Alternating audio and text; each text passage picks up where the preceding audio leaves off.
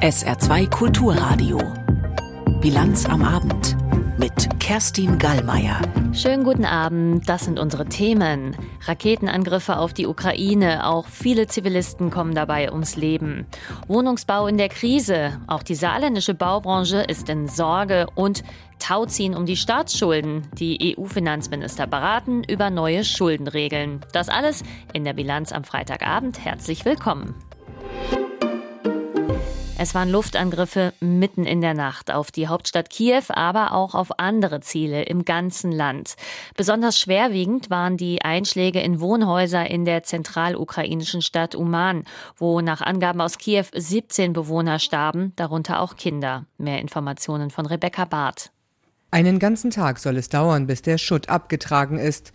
Noch immer sind Rettungskräfte bei dem zerstörten Wohnhaus in Uman in der Zentralukraine im Einsatz. Zum aktuellen Zeitpunkt konnten 17 Menschen nur noch tot aus den Trümmern geborgen werden, teilte der ukrainische Katastrophenschutz mit. In der Nacht hatte Russland erneut einen massiven Raketenangriff auf die gesamte Ukraine gestartet. 21 von 23 Marschflugkörpern konnte die ukrainische Luftwaffe nach eigenen Angaben abfangen. In Uman aber wurde ein Wohnblock getroffen. Auch die umliegenden Wohnungen und Gebäude sind offenbar stark beschädigt. Nach offiziellen Angaben hätten insgesamt über 100 Menschen in dem Gebäude gelebt. Für die Überlebenden des Angriffs seien Notunterkünfte eingerichtet worden. Nach Militärangaben habe Russland bei dem jüngsten Raketenangriff vor allem bodengestützte Iskander-K-Raketen eingesetzt. Diese Raketen würden sehr niedrig fliegen und seien daher schwer zu entdecken und abzuschießen, sagte ein Sprecher der ukrainischen Luftwaffe. Plündereien, Brandschotzungen und Folter, all das soll Russland in Georgien nach dem Kaukasuskrieg 2008 zugelassen haben. Bereits 2021 hatte der Europäische Gerichtshof für Menschenrechte in Straßburg in einem Urteil diese Menschenrechtsverletzungen angeprangert. Die Frage von Strafzahlungen ließ der Gerichtshof damals noch offen. Nun hat er darüber entschieden. Die Summen sind ungewöhnlich hoch. Insgesamt soll Russland an Georgien einen dreistelligen Millionenbetrag zahlen. Mit einer Umsetzung ist zwar nicht zu rechnen, da Russland den Europäischen Gerichtshof für Menschenrechte als Gericht nicht mehr anerkennt.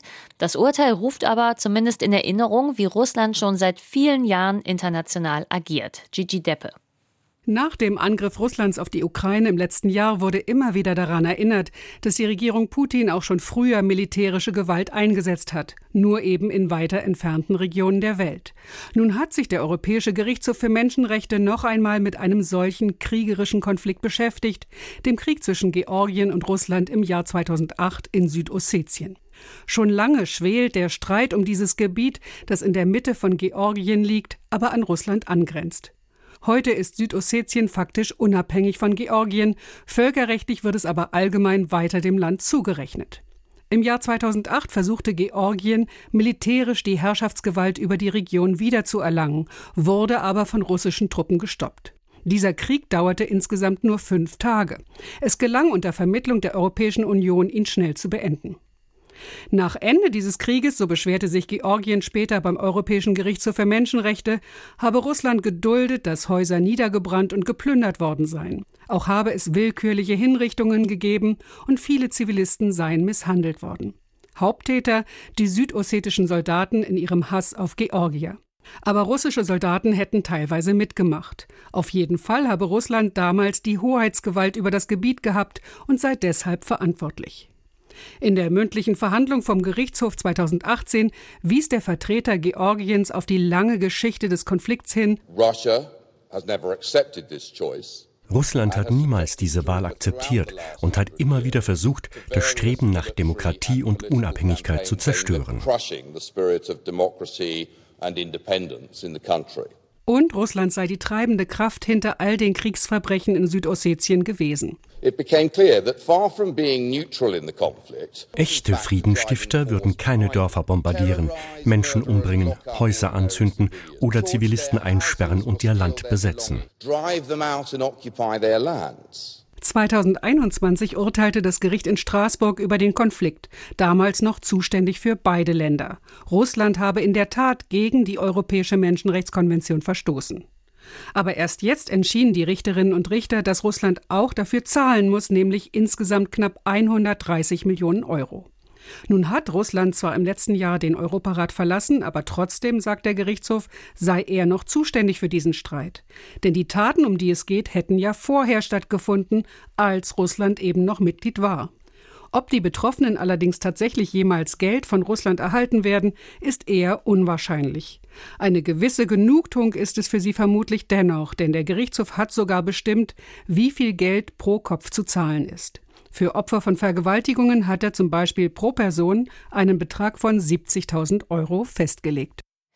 Er soll an einem Terroranschlag mit mehr als einem Dutzend Toten beteiligt gewesen sein. Unter anderem das wirft der Iran dem Deutsch-Iraner Jamshid Sharmat vor. Ende Februar war er deshalb von einem Revolutionsgericht zum Tode verurteilt worden. Diese Woche hat der oberste Gerichtshof im Iran das Todesurteil noch einmal bestätigt. Was dahinter steckt, wie schon das Todesurteil an sich, ist das wohl eher als taktischer Schritt zu werten, meint unsere Korrespondentin Karin Sens in ihrem Kommentar. Jamshid Sharmacht ist Staatsfeind für die iranische Justiz, ein Anhänger der Monarchie.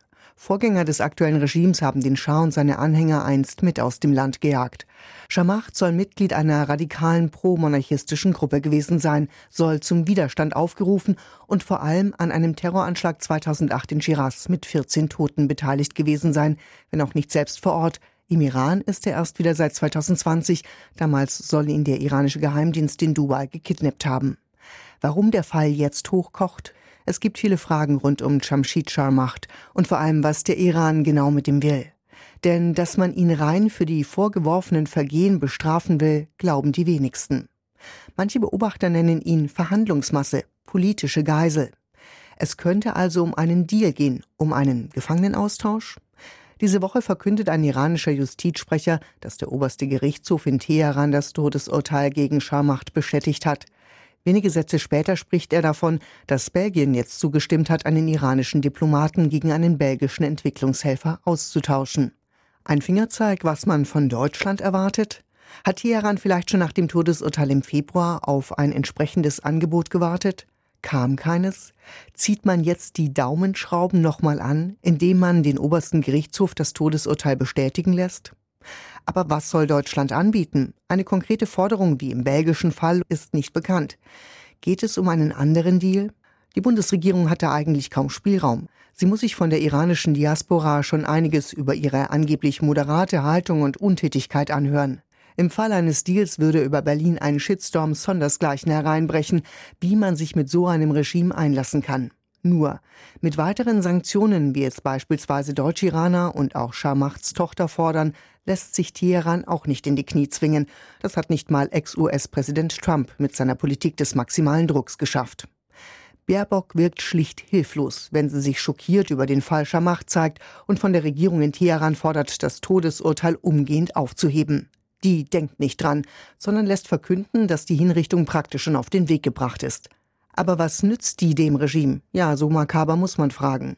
Könnte es ein Warnschuss in Richtung der iranischen Monarchisten sein, die sich gerade unter Reza Pahlavi, dem Sohn des Schahs, neu formieren? Es scheint eine bewährte Taktik des Iran zu sein, undurchschaubar zu agieren und bei seinen Schachzügen auch Menschenleben einzusetzen, wie das von Shamshid Sharmacht. Ein Kommentar war das von Karin Sens.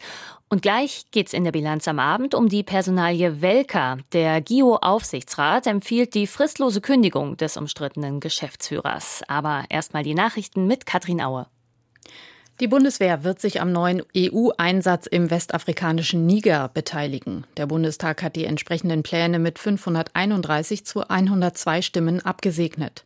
60 deutsche Soldaten werden damit bei der EU-Partnerschaftsmission dabei sein. Ziel ist es, die örtlichen Streitkräfte bei Aufbau und Ausbildung zu unterstützen. Das Militär im Niger kämpft gegen islamistische Terroristen und bewaffnete Banden. Eine Beteiligung der Bundeswehr an Kampfeinsätzen ist laut Mandat Mandat aber ausgeschlossen.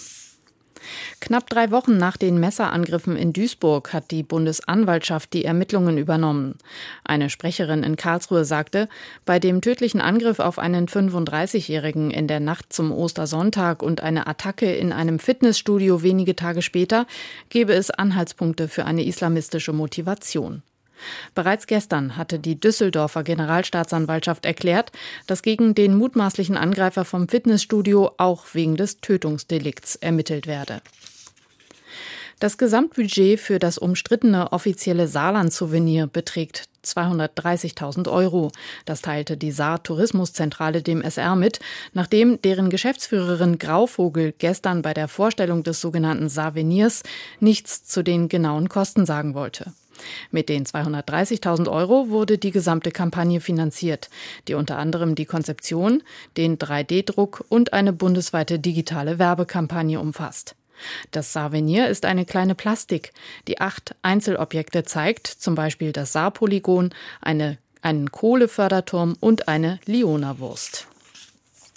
Deutschland hat den nassesten April seit 15 Jahren erlebt. Nach Angaben des deutschen Wetterdienstes fielen in diesem Monat 64 Liter Regen pro Quadratmeter. Zehn Prozent mehr als der Durchschnittswert zwischen 1961 und 90. Die Temperaturen sind laut Wetterexperten im April aber unauffällig gewesen. Allerdings gab es zum ersten Mal seit 2008 keinen Apriltag über 25 Grad. Nach Ermittlungen der Staatsanwaltschaft und gleich mehreren Hausdurchsuchungen hat der Aufsichtsrat der Saarbrücker Wirtschaftsförderungsgesellschaft GIU heute einen zumindest vorläufigen Schlussstrich gezogen. Das Gremium hat am Nachmittag nach SR-Infos einstimmig empfohlen, den umstrittenen GIU-Geschäftsführer Martin Welker fristlos zu kündigen. Bislang war er lediglich beurlaubt. Für die Bilanz Thomas Gerber. Die Hausdurchsuchung vergangene Woche wegen des Verdachts der Abgeordnetenbestechung hat das Fass wohl zum Überlaufen gebracht. Der Aufsichtsrat folgte mit seiner Entscheidung, Welker rauszuwerfen, der Empfehlung einer eigens eingeschalteten Anwaltskanzlei. Demnach ist eine vertrauensvolle Zusammenarbeit mit dem 54-jährigen Juristen Welker nicht mehr möglich, denn anders als etwa beim illegalen Waffenbesitz oder auch den Preisabsprachen beim Bau des Ludwigsparks war Welker bei der mutmaßlichen Bestechung der beiden Stadtverordneten Abgeordneten der Satirepartei Die Partei, bereits Geschäftsführer der GIO, also Bedienstete der Stadt. Zwar wird die Bestechung von beiden Seiten, sowohl von Welker als auch von den beiden angeblich bestochenen Ratsmitgliedern bestritten, aber Welker soll mit der Aktion geprahlt haben. Nach SR-Informationen soll er sie in einem von der Polizei abgehörten Telefonat gegenüber einem Dritten erwähnt haben. Bekam Welker nach seiner Beurlaubung und Freistellung im November weiterhin sein Geschäftsführergehalt, mit dem Rauswurf ist das vorbei. Dass er sich das gefallen lässt, gilt als unwahrscheinlich. Vermutlich wird er gegen seine fristlose Kündigung klagen. Ab 2026 haben Eltern im Saarland einen gesetzlichen Anspruch auf eine Ganztagsbetreuung für ihr Grundschulkind. Das haben Bundestag und Bundesrat im Herbst 2021 beschlossen. Für Eltern, die schon lange auf einen Platz warten, eigentlich eine tolle Sache, denn damit sind sie theoretisch sind damit theoretisch sogar Klagen auf eine Betreuung möglich. Aber die Realität sieht anders aus. Es fehlt an Geld, Platz und Fachkräften. In unserer Reihe Kommune 66 blickt Florian Mayer heute stellvertretend für die Grundschulen im Saarland auf die Situation der Ganztagsbetreuung in Homburg-Einöd.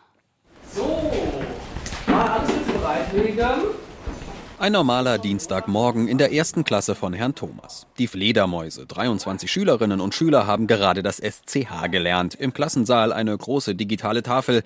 Die Erstklässler arbeiten an Tischgruppen.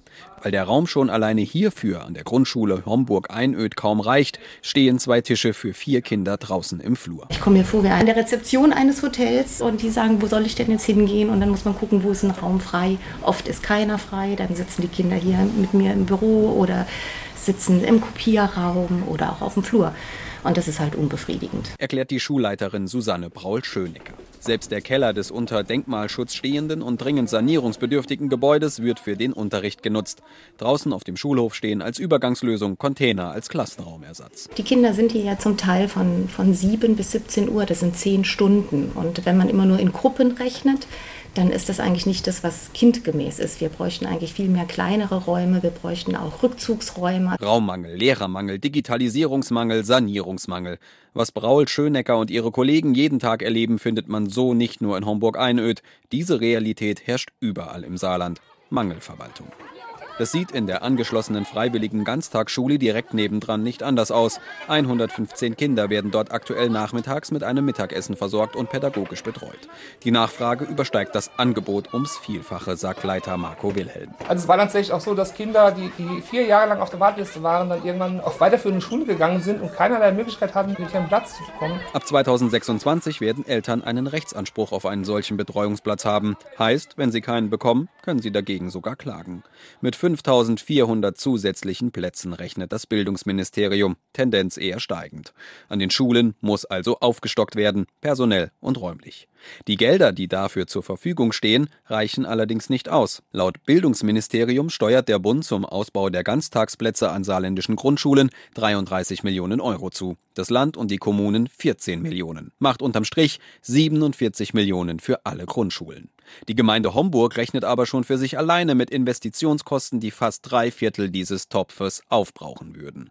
Homburgs zweiter Beigeordneter Manfred Rippel. Das ist eine große Last, die nicht nur Homburg hat, sondern die alle Kommunen haben. Also 35 Millionen, da gehen wir aus, da machen wir uns Gedanken, wo das Geld herkommt. Und selbst wenn die baulichen Maßnahmen, die notwendigen Räume geschaffen werden sollten, es fehlt an Fachkräften in der Betreuung. Für die Eltern an der Grundschule Homburg-Einöd, die sich mittlerweile in einer Bürgerinitiative zusammengeschlossen haben, ist daher auch der Rechtsanspruch ab 2026 nur ein schwacher Trost, beschreibt Elternsprecherin Melanie Korst. Die Erzieher werden dadurch nicht mehr und dadurch sind die Kinder nicht besser betreut. Der kleine Lichtblick in Homburg-Einöd, die Schultourenhalle soll ab dem nächsten Jahr umgebaut werden, um Platz für weitere Räume zu schaffen. Bevor aber nicht der erste Bagger rollt, vertrauen weder Schulleitung noch Eltern gänzlich auf diese Pläne.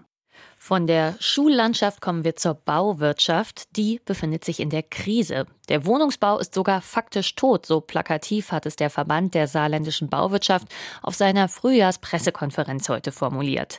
Denn im Vergleich zum Vorjahr haben sich im Februar die Bauaufträge im Saarland fast halbiert. Und auch die kommenden Monate sehen für die Baubranche trüb aus. SR-Wirtschaftsreporterin Lisa Christel hat einen saarländischen Bauunternehmer getroffen.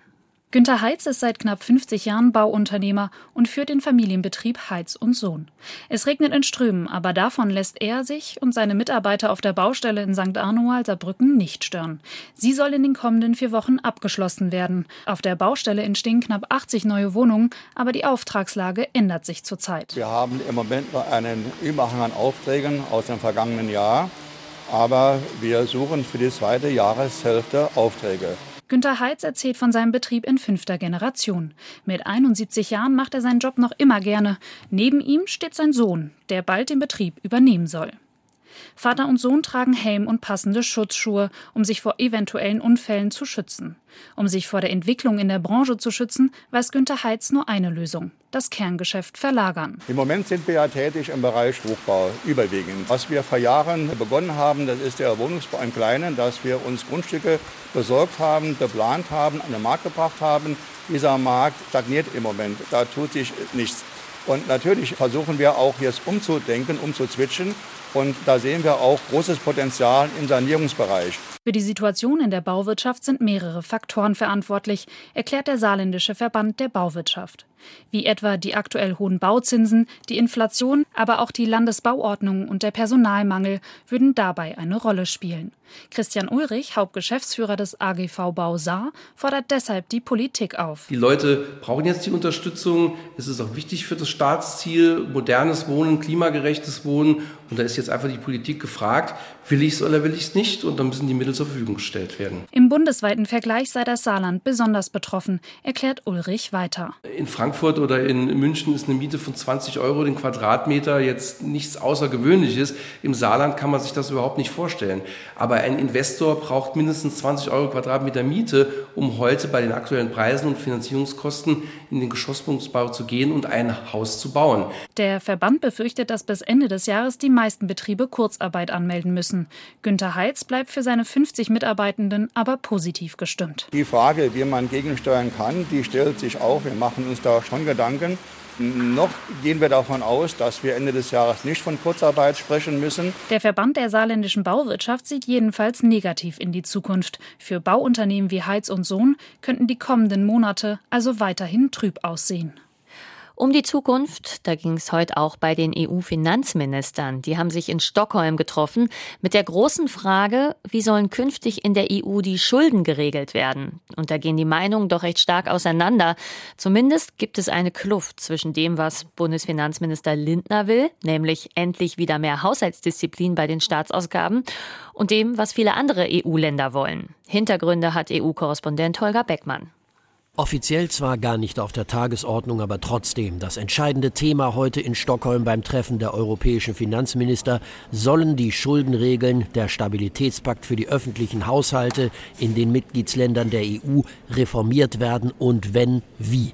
Die Kommission hatte in dieser Woche einen Vorschlag dazu gemacht. Sie will weg von den starren Vorgaben, nach denen ein maximaler Schuldenstand von 60 Prozent der Wirtschaftsleistung erlaubt sind und höchstens drei Prozent Haushaltsdefizit. Die die Werte sollen zwar weiterhin gelten, allerdings für jeden Staat soll individuell ein Schuldenabbauplan erarbeitet werden. Für eine deutliche Senkung der Verschuldung will die Kommission den Hauptstädten dann zwischen vier und sieben Jahre Zeit geben. Für Bundesfinanzminister Christian Lindner von der FDP ist das zu unverbindlich. Für uns ist wichtig, dass wir in Zahlen gegossene Anforderungen haben, Numeric Benchmarks, und dass wir auch eine Rückfalllinie, eine Absicherungslinie, Common Safeguard in den Regeln verankern, durch die sichergestellt wird, dass es wirklich regelmäßig einen Abbau der Defizite und auch der Verschuldungsquoten gibt. Für Lindner ist klar, da muss nachgebessert werden. So deutlich formuliert aus dem Kreis der 27 EU-Staaten sonst niemand Kritik am Kommissionsvorschlag. Im Gegenteil. Ich denke, dass das eine gute Basis ist, um de onderhandeling te beginnen. Sie denke, das sei vielmehr eine gute Basis, um die Diskussion darüber zu beginnen, sagt die niederländische Finanzministerin Sigrid Kaag. Frankreich und Italien halten sich mit öffentlichen Statements dazu bislang zurück. Dabei waren sie es, die Druck gemacht hatten in Brüssel, dass eine Reform der Schuldenregeln wirklich notwendig sei, weil sie mit der Wirklichkeit nichts mehr zu tun hätten. Tatsache ist, seit Jahren schon reißen viele EU-Staaten die festgelegten Höchstgrenzen und mit Beginn der Corona-Krise wurde der Stabilitätspakt ohnehin außer Kraft gesetzt. Zum Jahresende soll er zwar wieder gelten, am besten reformiert. Ob das klappt, daran gibt es allerdings erhebliche Zweifel. Unter der schwedischen Ratspräsidentschaft, die noch bis Ende Juni dauert, wird das kaum noch passieren. Danach ist Spanien am Zuge, was die spanische Finanzministerin Nadia Calvino in Stockholm so formuliert hat. As the upcoming Spanish presidency of the council, we will do our utmost to reach as much to make as much progress as man werde alles daran setzen, um so viel Fortschritt bei den Debatten zu erreichen, wie es möglich sei, bis zum Jahresende. Was bedeutet, auch dann könnte es vor allem wegen der Bedenken aus Deutschland immer noch keinen Kompromiss geben. Dennoch meint EU-Wirtschaftskommissar Paolo Gentiloni aus Italien, der Kommissionsvorschlag sei ausgewogen. Nun, ich höre die kritischen Reaktionen, aber als Italiener höre ich auch andere Reaktionen. Das könnte bedeuten, dass wir einen guten Vorschlag gemacht haben oder dass wir auf einem anderen Planeten leben, aber genau das tun wir ja nicht. Also wird gestritten hinter verschlossenen Türen natürlich, was Christian Lindner am Ende seines Auftaktstatements in Stockholm zu dieser Bemerkung veranlasste. Vielen Dank. Wir sehen uns noch wieder, aber ich muss jetzt leider, was heißt leider, äh, ich darf jetzt an die Arbeit. Anstrengend dürfte sie so oder so werden, diese Arbeit. Die deutsche Wirtschaft kann im ersten Quartal eine schwarze Null vorweisen. Im Vorquartal, also von Oktober bis Dezember 2022, lag das Bruttoinlandsprodukt bei minus 0,5. Die Erwartungen der Ökonomen waren unterschiedlich. Im Schnitt hatten sie mit einem Mini-Anstieg um 0,2 Prozent gerechnet. Vor der Sendung habe ich mir das Ganze von Geraldine Dani Knedlik einordnen lassen. Sie ist Co-Leiterin der Konjunkturprognosen im Deutschen Institut für Wirtschaftsforschung DIW. Frau Dani Knedlik, wie überrascht sind Sie von den Zahlen? Wir sind nicht sehr überrascht. Wenn wir etwas überrascht sind, dann hauptsächlich positiv. Mhm. Äh, nachdem wir einen Einbruch zum Jahreswechsel erlebt haben, hätten wir mit einem weiteren leichten Rückgang für das erste Quartal gerechnet mit einer minus 0,1. Jetzt ist es zu einer Stagnation gekommen.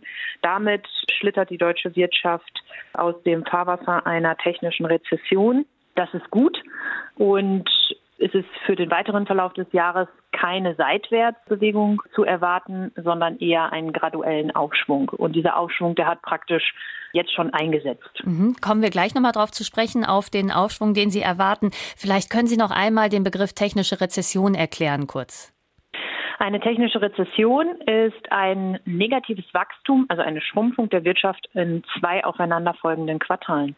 Mhm, okay, jetzt haben wir eine schwarze Null im ersten Quartal 2023. Äh, woran liegt das denn, dass es nur eine schwarze Null geworden ist?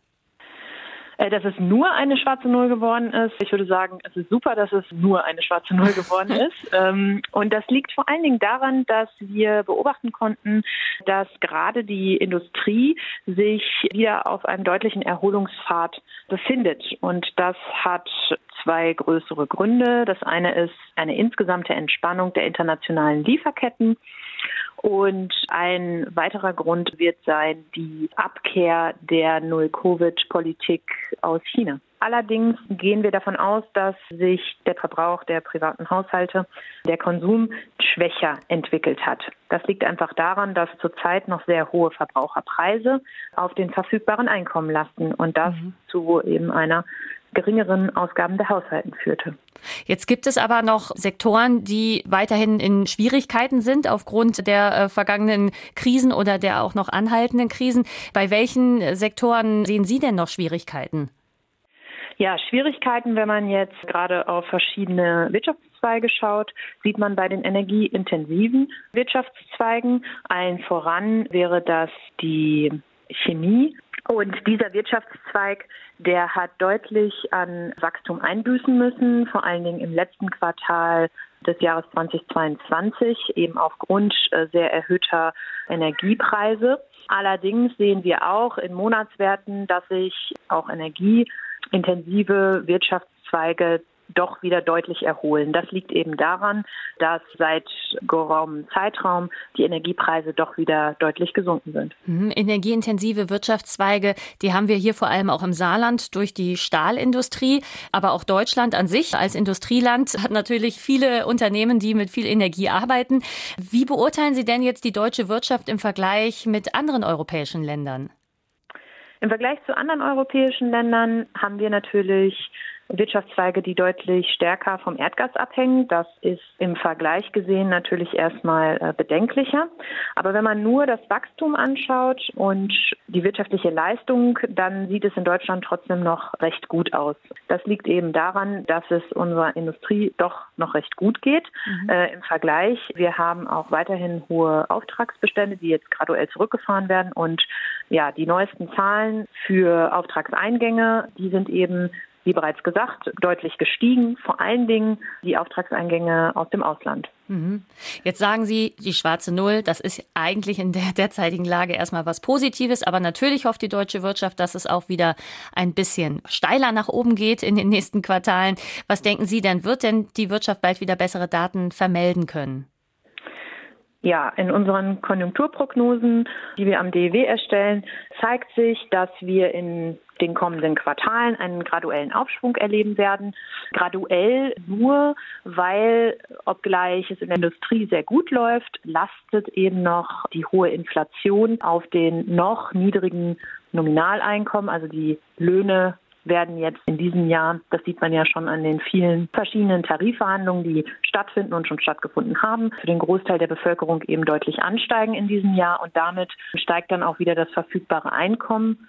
Und äh, dann sehen wir vor allen Dingen 2024 wieder deutlich stärkere Wachstumsraten. Allerdings für dieses Jahr, wie gesagt, ein gradueller Aufschwung aufgrund der langsamen, aber stetigen Verbesserung der Lohnentwicklung.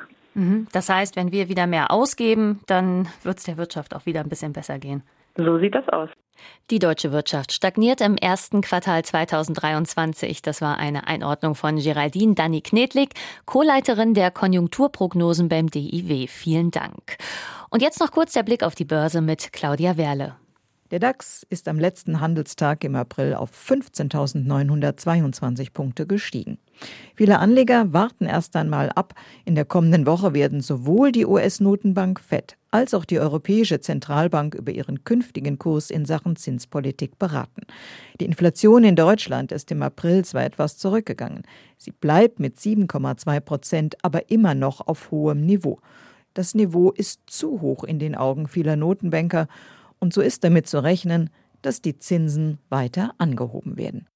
Und zum Schluss noch das Wetter im Saarland. Am Abend kann es noch Schauer geben, die ziehen in der Nacht aber rasch ab. Dann lockert's bzw. klart's auf, Tiefstwerte bis 6 Grad. Morgen bleibt es eher trocken mit einem Wechsel aus Sonnen- und Wolkenfeldern bis 18 Grad. Am Sonntag dann viel Sonne und nur lockere Wolken bis 19 Grad. Und das war die Bilanz am Freitagabend mit Kerstin Gallmeier. Gleich auch nochmal zum Nachhören auf sr2.de. Und wir hören uns morgen wieder, wenn Sie mögen, um 12.30 Uhr zur Bilanz am Mittag auf SR2 Kulturradio. Und jetzt wünsche ich Ihnen noch einen schönen Freitagabend.